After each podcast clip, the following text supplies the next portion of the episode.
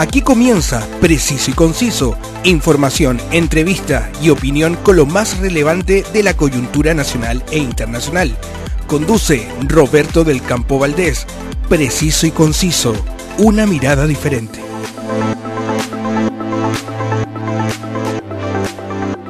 Bienvenidos, muchas gracias eh, por estar conmigo para revisar los temas de la actualidad, cultura y espectáculos de Chile y el mundo que tanto nos interesan. Escuchen, comenten y compartan para que me ayuden a llegar a muchas personas más. Por eso es que siempre saludo a quienes me ayudan a hacer posible este espacio. Las mejores rutas turísticas de la región de Tarapacá, Antofagasta y Coquimbo las tiene More Tour por eso son mi agencia cada vez que viajo, porque tienen 27 años de experiencia, certificados por Cernatur y el Ministerio de Transporte y Telecomunicaciones. Me tratan como un rey, porque tienen atención personalizada y precios que le permitirán disfrutar junto a toda su familia. Contáctelos en su web www.mortour.cl y prepárate a disfrutar de las maravillas de nuestro querido Chile. El mejor espectáculo circense de Chile lo tiene el Circo de Pastelito y Tachuela Chico. Diez años llevando sana entretención con los más queridos payasos de Chile, los números circenses tradicionales y artistas internacionales directamente desde Las Vegas. Lo mejor es que todo esto usted lo disfruta en una confortable carpa climatizada, con sonido e iluminación de primer nivel, a un precio que nadie le podrá igualar. Disfrútalos en octubre en Mall Florida Center y muy pronto en tu ciudad. Soy Roberto del Campo Valdés y esto es Preciso y Conciso. La actualidad tiene muchas miradas, pero solo una realidad. Escuchas Preciso y Conciso con Roberto del Campo Valdés. Muchas personas alrededor del mundo en las eh, grandes urbes, cada vez eh, más congestionadas por el tránsito vehicular, han optado por eh, trasladarse en la siempre querida bicicleta, que nos resulta cómoda, económica y además es un buen ejercicio físico. Sin embargo, este cada vez más popular medio de transporte también exige responsabilidad y no está exento de problemas para conversar junto a nosotros la periodista y activista del ciclismo urbano al teléfono Daniela Suau. Daniela, muchas gracias por aceptar mi invitación al Preciso y Conciso. Hola, muy buenas tardes, Roberto, a ti y a la audiencia y muchísimas gracias a ti por la invitación. Un honor estar acá. Daniela, te podemos encontrar en la red social Twitter como arroba Daniela Suau. Eh, me dicen wow si, si usted la busca por su encabezado. Y menciono esto porque el 19 de octubre, a través justamente de esta misma red social, relataste una situación que te ocurrió en Avenida Portugal, en Santiago, que te pido por favor que les cuentes a, nuestros auditores. Por supuesto, Roberto. De partida, contarle a quienes nos están escuchando, yo soy cicloactivista hace casi 10 años y me movilizo exclusivamente en bicicleta, es decir, ni siquiera utilizo transporte público hace más de 20 años, con lo cual soy una ciclista, por decirlo de alguna manera, experta.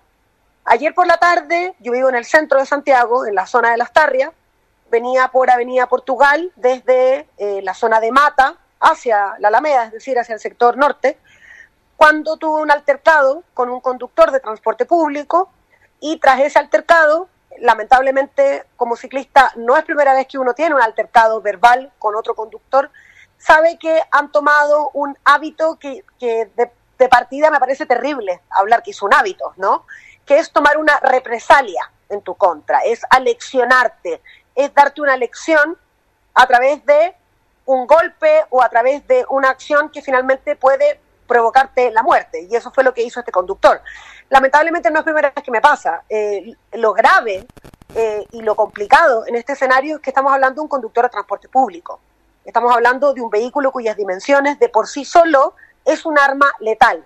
Y en manos de conductores que no tienen criterio, que lamentablemente en este país no se hace un análisis psicológico, imagino que por temas presupuestarios, significa que bajo su decisión, ante una molestia que tiene con otra persona, que puede ser yo, mujer, ciclista, que pudo ser una peatona, una mujer con su hijo, etcétera, decide darme una lección, demostrarme su enojo, tirándome el autobús encima.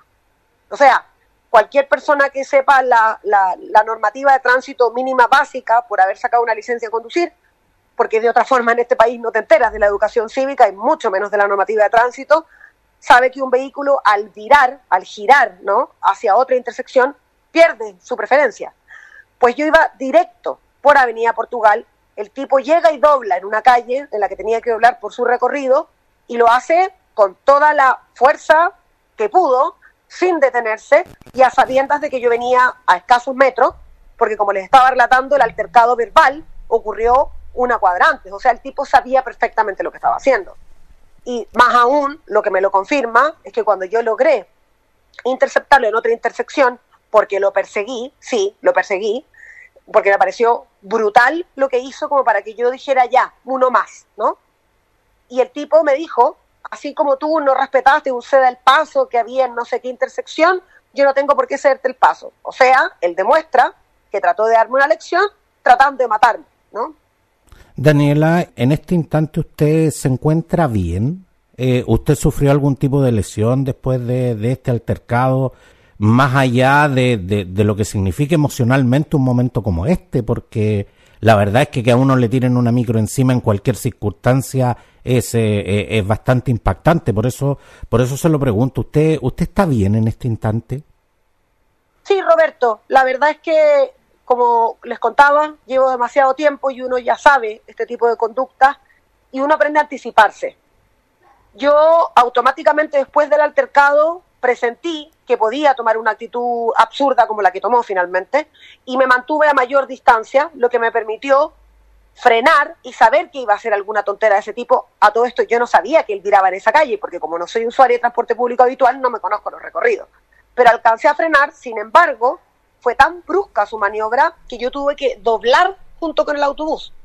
Si yo no viro junto con él por esta calle, el tipo me arrolla y hoy día no les estaría contando lo que me pasó. No tuve ningún golpe, caída ni mala maniobra que me haya provocado algún dolor.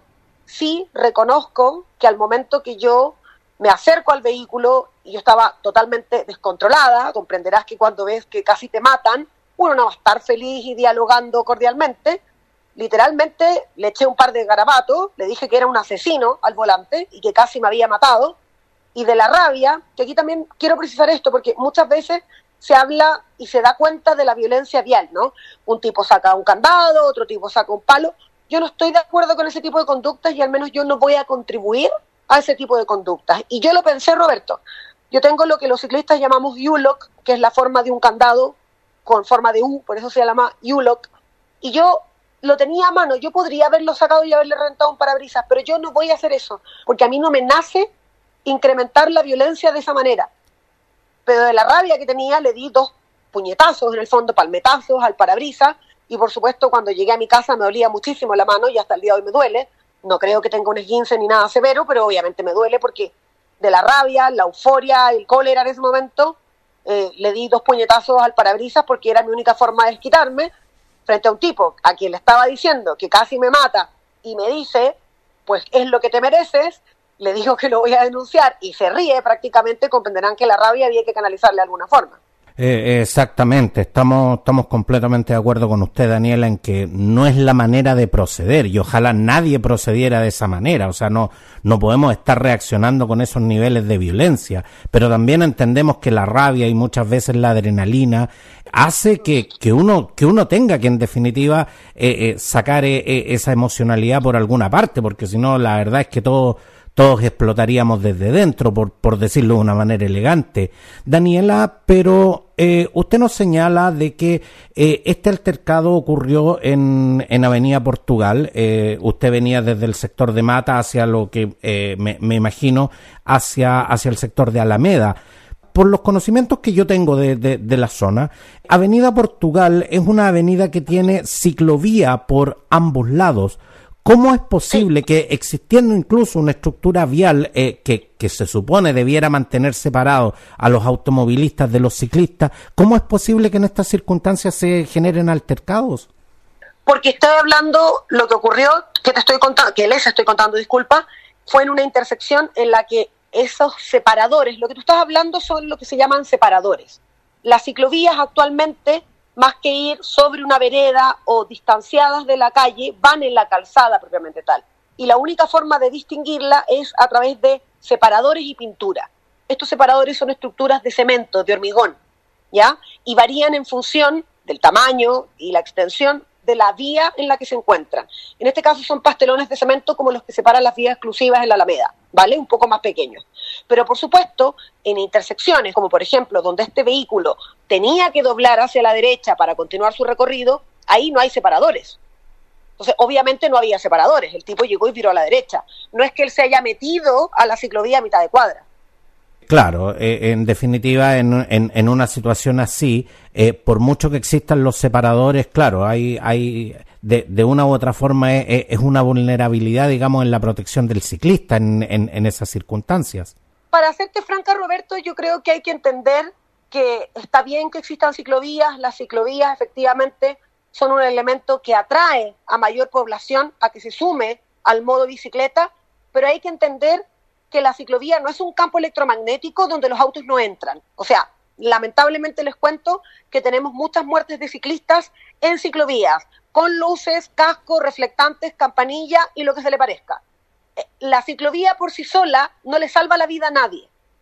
Y tampoco es garantía de que ningún vehículo entre. Si no, puedes buscar el caso de eh, María Ignacia Romero Meñaca, una psicóloga que trabajaba para la Municipalidad de Providencia que la mataron en junio del año 2018, que hasta el día de hoy no tiene ningún tipo de justicia o, lo que pudiésemos entender como un tipo de reparación, y ella iba en una ciclovía, con los mejores separadores en la ciclovía de Lyon, que es una de las ciclovías, junto con Portugal, que cumple los estándares. Pero por otro lado, también tenemos que entender, Roberto, que la segregación extrema no existe. Hay calles donde no vas a tener separadores porque no puedes tener ciclovías en todas las calles. Entonces lo que tenemos que entender, y es a lo que yo apelo, es a que tenemos que aprender a convivir. Las y los conductores de motorizados tienen que aprender, uno, que conducen vehículos cuyas dimensiones, velocidades y peso son armas letales. Y tiene que haber una responsabilidad por el mayor, por el que mayor daño puede ejercer, por el que mayor peso y tamaño tiene. Y lamentablemente ese criterio hoy día no se cumple. Entonces creen, y eso también les invito a verlo en pasos peatonales, que si empiezan a tirarle el auto encima, los peatones van a correr. Es una práctica lamentablemente enraizada en la cultura y en la idiosincrasia chilena de querer apurar al otro, enseñarle cómo se tiene que cruzar un paso peatonal, o en este caso enseñarme lo que yo tengo que hacer o dejar de hacer, como si él fuera una autoridad de tránsito a cargo, ¿no? Pero como te digo, lo que tenemos que apuntar es a entender que la calle no es de los vehículos motorizados. Lo repito, no es de los vehículos motorizados, la calle es de todos. Y nosotros como ciclistas tenemos tanto derecho como otro tipo de vehículos a utilizarla y también tenemos derecho al respeto, pero sobre todo que respeten nuestras vidas, porque este tipo de prácticas de la que te estoy hablando es un no respeto a la vida humana, o sea, así de grave.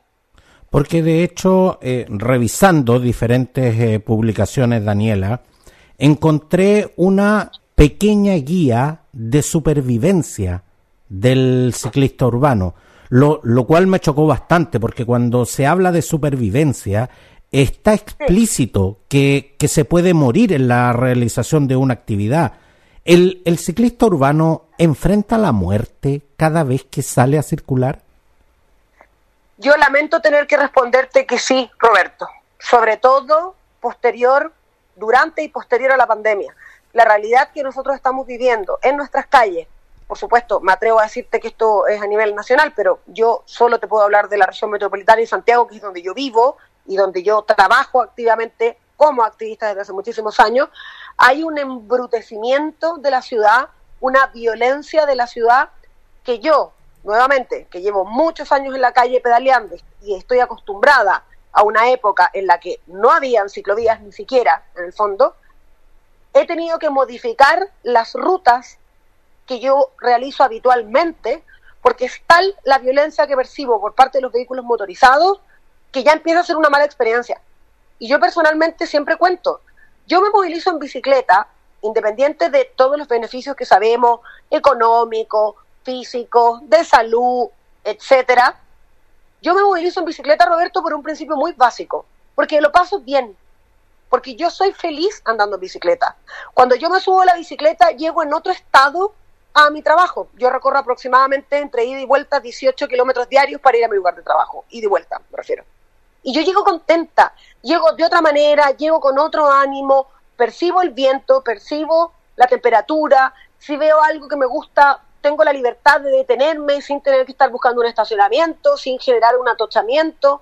Eh, me encuentro con otras personas, puedo conversar porque no voy encerrada en un vehículo que finalmente lo único que hace es que te embrutece, porque ni siquiera tienes contacto con tus pares, entonces lo único que están es tocando la bocina. Yo soy feliz de andar en bicicleta, pero literalmente a muchos de nosotros y nosotras nos están matando las ganas de andar en bicicleta. Y eso me parece sumamente injusto, porque lo único que hace la bicicleta en comparativa con el vehículo, que literal va en contra de cualquier política medioambiental sustentable de toda índole, porque no solamente contamina en términos medioambientales, que ya sabemos que estamos en una crisis climática terrible, hasta la Organización Mundial de la Salud viene diciéndolo desde hace años que las ciudades deben girar en torno a la promoción de la bicicleta, sino que además generan una congestión, Roberto, que afecta la vida de las demás personas.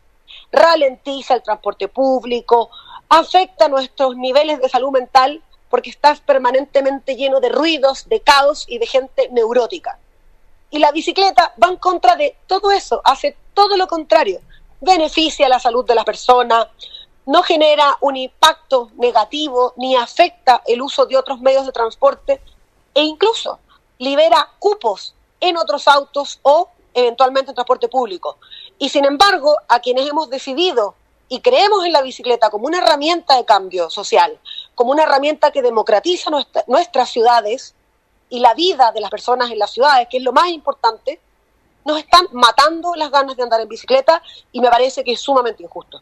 Daniela, yo tengo 50 años y, y, la verdad es que cuando yo era cuando yo era chico, cuando yo cuando yo era más joven, digamos, la bicicleta era más considerada un juguete que, que un vehículo para trasladarse hoy día se ha hecho muy masivo debido a que las políticas de transporte público no han sido las más óptimas, hay más infraestructura vial, por lo tanto hay gente que se siente con más ganas y un poco más segura también de, poder eh, circular por la ciudad en bicicleta y por todos los beneficios que, usted nos acaba de mencionar. Pero siempre escuchamos eh, eh, a los activistas como usted hablar de los derechos del ciclista. Sin embargo, en la otra vereda también escuchamos a peatones y automovilistas quejarse de la conducta poco empática e irresponsable de muchos ciclistas. El activismo ciclista se hace cargo de esas críticas y cómo, cómo plantean ustedes mejorar justamente esa conducta. A ver, es un tema bastante complejo, Roberto, porque si tú me lo preguntas personalmente a mí, eh, el activismo no se, no se tiene que hacer cargo absolutamente de nada. Primero porque somos activistas, es decir, estamos hablando de que somos personas voluntarias que venimos subsidiando una labor que el Estado no está desempeñando. Primera cosa, que tiene que ver con temáticas de educación vial. Si tú hoy día revisas los currículum escolares de infantes, estoy hablando de niños y niñas muy pequeños, de hijos, nietos o X familiar tuyo, la educación que tienen en torno a la convivencia vial es probablemente la misma que tú y yo recibimos hace 40 años atrás, o sea, nula. No hay un compromiso por parte del Estado en mejorar la educación vial que hoy están recibiendo nuestras personas. ¿Esto debiera en definitiva ser una política pública y no dejarlo netamente al sentido común? O sea, Roberto, esto es parte de una política pública que yo en este momento desconozco el nivel de eh, aplicación que tiene en materia educativa. O sea, nosotros aprobamos una ley de convivencia vial, te cuento, en noviembre del 2018 y que tenía algunas bajadas educativas. Yo, para serte honesta, no continué trabajando, con lo cual podría estar omitiendo información que se esté llevando a cabo, pero en lo concreto, en lo corto, en el, en el corto plazo, no estamos viendo esos resultados porque llevamos demasiadas décadas de déficit. Tú sabes que las personas que obtienen una licencia de conducir, cuando la renuevan, ¿no le hacen nuevamente una prueba de los conocimientos de la normativa de tránsito? Es decir, una persona que sacó su licencia, por decirte, el 2017, el 2015, que probablemente no la va a renovar, sino hasta 10 años más, no tiene idea, ¿no? Que el 2018 la normativa de tránsito implementó la ley de convivencia vial, donde viene todo un apartado, no solo de los ciclistas, sino de los ciclos, ¿ya? Es decir, skate, patines, etcétera. El problema es que si tú no estudias para sacar una licencia de conducir, dime tú dónde te entregan los conocimientos de la normativa de tránsito. En ningún lado. Entonces, no se trata de ciclistas, no se trata de peatones, no se trata de automovilistas. probablemente el automovilista uno sí puede ser más severo porque el automovilista sí obtiene una licencia de conducir y tiene que obligatoriamente saber esos conocimientos. Pero ¿qué pasa con el resto de los peatones? Que podríamos decir que la mayoría de la población es peatona. ¿Qué pasa con la gente que anda en skate, que anda en scooter? No tienen esos conocimientos. Entonces, ¿qué queremos? Que lo aprendan por osmosis, porque finalmente la política es ley escrita, ley publicada, se da por conocida. Pero en la práctica eso no es así. Y con los incrementos de violencia vial que estamos viviendo, entendemos, y hay evidencia más que clara, de que la gente necesita educación, necesita cultura y necesitamos planes y campañas macro. No pequeñas campañas que se hacen un ratito, que llegan a un segmento muy reducido de la población, porque si tú te paras a hablar con muchos ciclistas en las calles, Roberto, peatones incluso, no tienen idea de qué es lo que deben hacer, qué es lo que pueden hacer y qué es lo que no deben hacer. Entonces, finalmente, estamos como sindicando solamente a que los y las ciclistas son aquellas personas imprudentes, pero se nos olvida que hay un montón de peatones que cruzan a mitad de cuadra, se nos olvidan que hay conductores que siguen fumando al momento de conducir, siento que eso está prohibidísimo hace mucho tiempo, que siguen manejando con el celular en la mano, hasta carabineros van con celular en la mano, siendo que hay una ley no chat que fue aprobada este año que impide la manipulación de dispositivos móviles al momento de conducir. Entonces, creo que la problemática es no tenemos una población que esté siendo educada en términos viales. Y al final nos quedamos en la pelea chica del auto versus la bici, la bici versus los peatones. Pero esto es un problema mayor. Y tenemos altos costos de vidas humanas por siniestralidad. Entonces, si no nos tomamos esto en serio, ni todo el activismo, ni todo el esfuerzo que nosotros hacemos, que por supuesto lo hacemos, pueden buscar el colectivo Muévete, publicamos campañas, estamos compuestos por una serie de organizaciones territoriales que hacen cursos, talleres formativos, se va a colegios, se participa en mesas de trabajo comunal, se trabaja con el gobierno regional, se trabaja con el COSOC de la Subtrans del Ministerio de Transporte, pero no damos abastos. O sea, nunca se olviden que los activistas somos un grupo de personas que entregamos nuestro tiempo gratuito por una causa, muchas veces subsidiando labores del Estado. Aquí falta una educación y falta una educación formal con respecto a, la, a, la, a, las normas del tránsito, porque digamos las cosas como son, o sea, hoy en definitiva, por ejemplo, los que los que somos papás, eh, vamos, le compramos una bicicleta a nuestro hijo, le enseñamos a equilibrarse y en definitiva el resto eh, apréndelo tú solo no les enseñamos muchas veces a nuestros hijos a cómo tienen que circular por, por la vía pública. Muchos peatones ni siquiera saben cruzar correctamente la calle.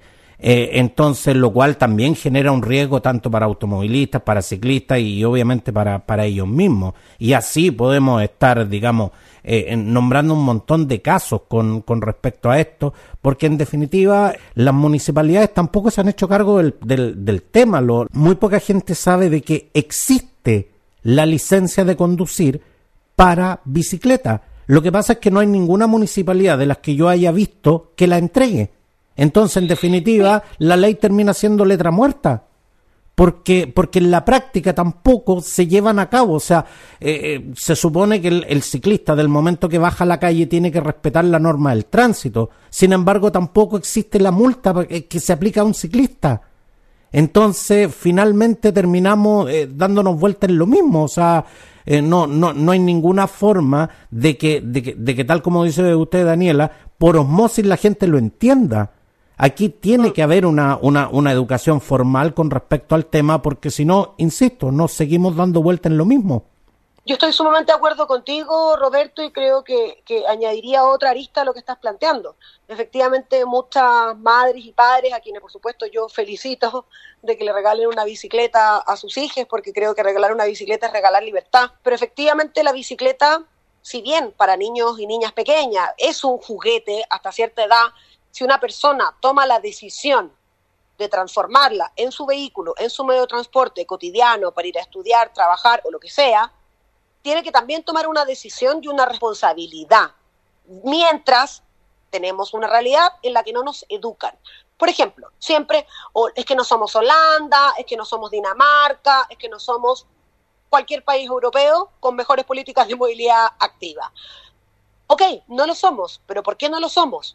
Porque ellos a sus niños pequeños, y aquí les invito a buscar las escuelas de Dinamarca, por ejemplo, y en Holanda, no recuerdo ahora el nombre de la, de la mujer que, que yo conozco, pero si buscan las escuelas de, educación vial a infantes en Holanda y en Dinamarca, pueden verlo, desde que son pequeños, Roberto, tres, cuatro años, les enseñan educación vial. Salen unos pistuzos chicos que a mí me enternecen hasta el corazón, con unos chalequitos amarillos, con bicicletas de estas sin pedales que son de equilibrio, les enseñan la normativa de tránsito, que tienen que respetar a las personas que están eh, a su alrededor, que el peatón es al primero que tenemos que respetar.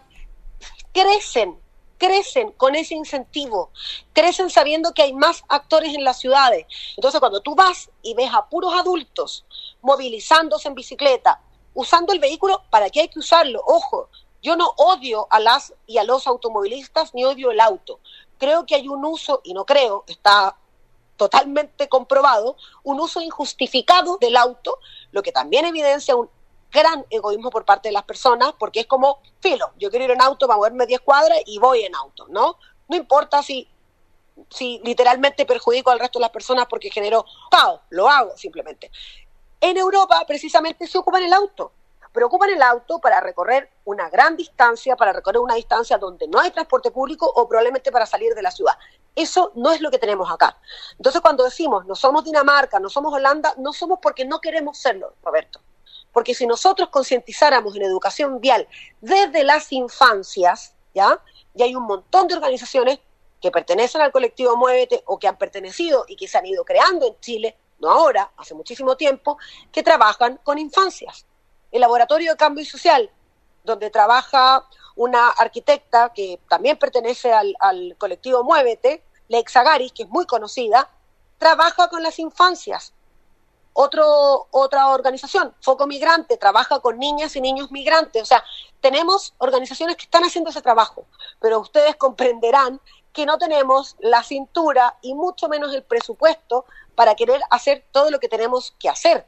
Exactamente, eh, eh, es un tema justamente de alcance, o sea, eh, somos también muchos los que los que educamos a nuestros hijos y les enseñamos a usar el casco, a, usar el chaleco reflectante, a, a moverse por la vía pública, pero pero yo tampoco tengo la posibilidad de llegar a todos los niños digamos.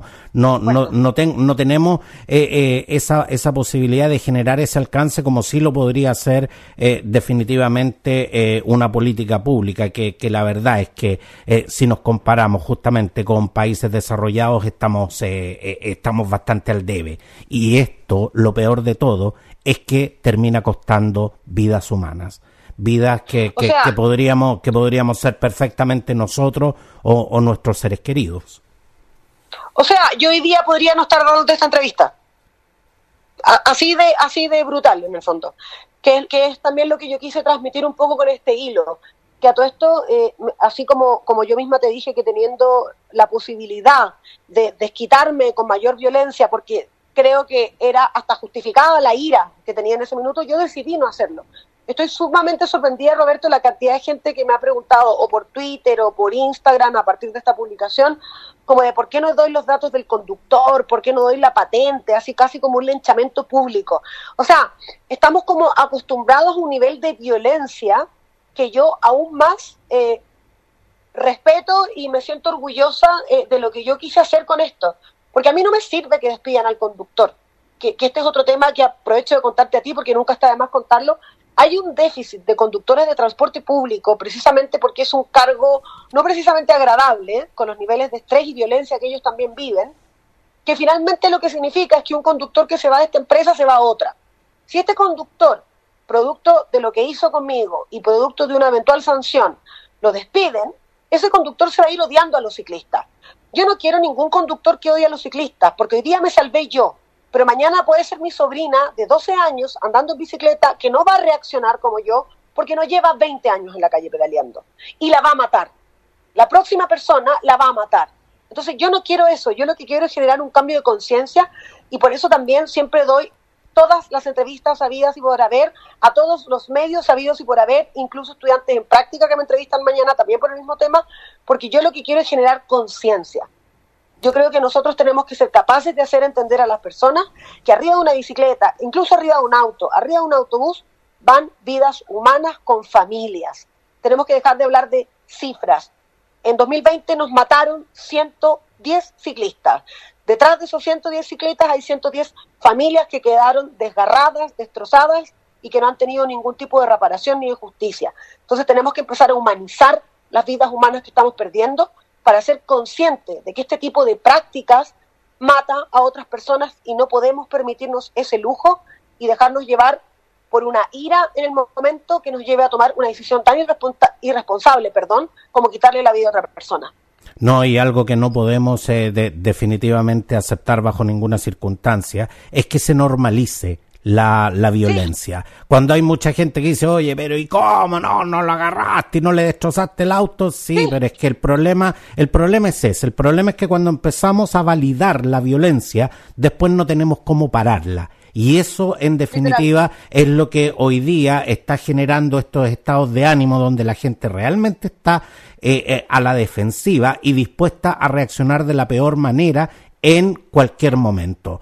Daniela Suau, periodista y activista de ciclismo urbano, muchas gracias nuevamente por eh, aceptar mi invitación a preciso y conciso. Y antes de cerrar esta interesante conversación, quiero pedir encarecidamente a los eh, eh, amigos automovilistas que respeten las ciclovías y respeten a los ciclistas porque eh, tal como decía Daniela, lo que circula no es una bicicleta, son personas que tienen todo el derecho a compartir la infraestructura vial con, con, otros vehículos.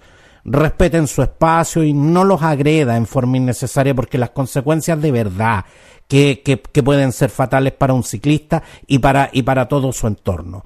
Pero por otra parte, también quiero pedirles en forma muy enérgica a los amigos ciclistas que respeten la ley de tránsito que también aplica a ustedes. Las veredas no son pistas de carrera, por ahí circulan adultos mayores, niños, coches con guagua y cualquier persona que si recibe un golpe de una bicicleta en movimiento también puede tener eh, eh, consecuencias fatales. Y tal como nos decía muy bien Daniela, la calle nos pertenece a todos. Respetémonos para tener un desplazamiento seguro y definitivamente una mejor calidad de vida, porque eso de andarse agrediendo entre ciclistas y automovilistas, la verdad que no le hace bien a nadie. Muchas gracias Daniela y por supuesto, eh, estás invitada a volver cuando quieras. Muchísimas gracias Roberto, a ti y a las personas que nos están escuchando y muchas gracias por tus palabras al cierre, porque estoy muy de acuerdo con cada una de ellas. Muchas gracias, un abrazo Daniela. Un abrazo Roberto. La actualidad tiene muchas miradas, pero solo una realidad. Escuchas Preciso y Conciso con Roberto del Campo Valdés. ¿Quieres escuchar nuevamente esta edición o cualquiera de las anteriores? No te preocupes porque están todas disponibles en Spotify y en las más importantes plataformas podcast. Búscame en tu preferida y suscríbete e invita a todos tus amigos a suscribirse. Suscríbete también a mi canal Telegram y recibe las noticias con lo más relevante de la actualidad de Chile y el mundo al instante. Sígueme también en mis redes sociales. No se pierdan mi próxima edición. Un abrazo y nos vemos. Quedaste bien informado con los temas del momento. Preciso y conciso. Una amplia mirada que te invita a ser parte del hoy y el mañana. Preciso y conciso. Una mirada diferente.